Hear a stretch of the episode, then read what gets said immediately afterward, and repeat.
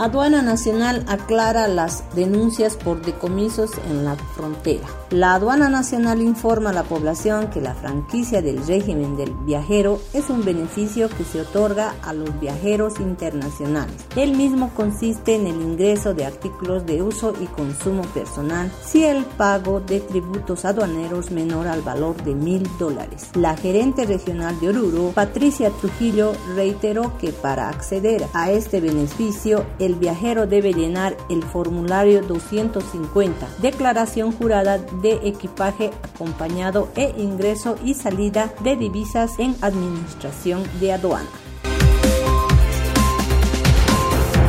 Posible incremento de los pasajes del transporte público en Oruro. En horas de la mañana, choferes del sindicato San Cristóbal anunciaron que en un ampliado analizarán el posible aumento a los pasajes del transporte público, ya que, según los dirigentes, es momento de un alza, ya que la actual tarifa no se modificó hace más de 10 años. Esta determinación se oficializará o descartará en las próximas horas.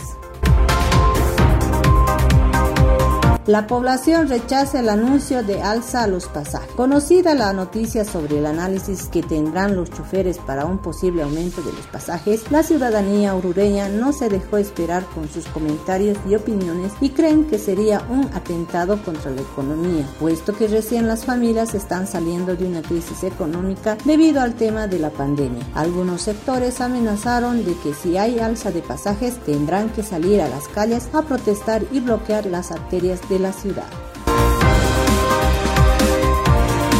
Sujeto de 33 años acusado de agredir a una menor de edad. Policía aprendió a sujeto de 33 años acusado de agredir física y sexualmente a quien fuera su expareja, una menor de 17 años. El coronel José Robles informó de que el agresor habría estado intimidando a la menor y que habría llegado a los golpes y a abusar sexualmente de ella, por lo que ya se encuentra prendido y a la espera de las investigaciones correspondientes.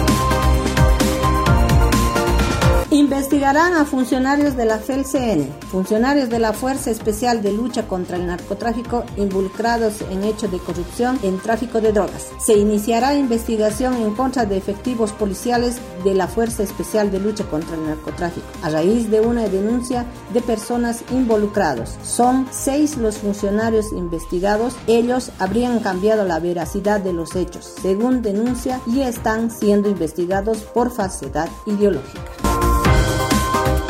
Las cinco noticias del día llegaron gracias a Wari Pureza de Origen.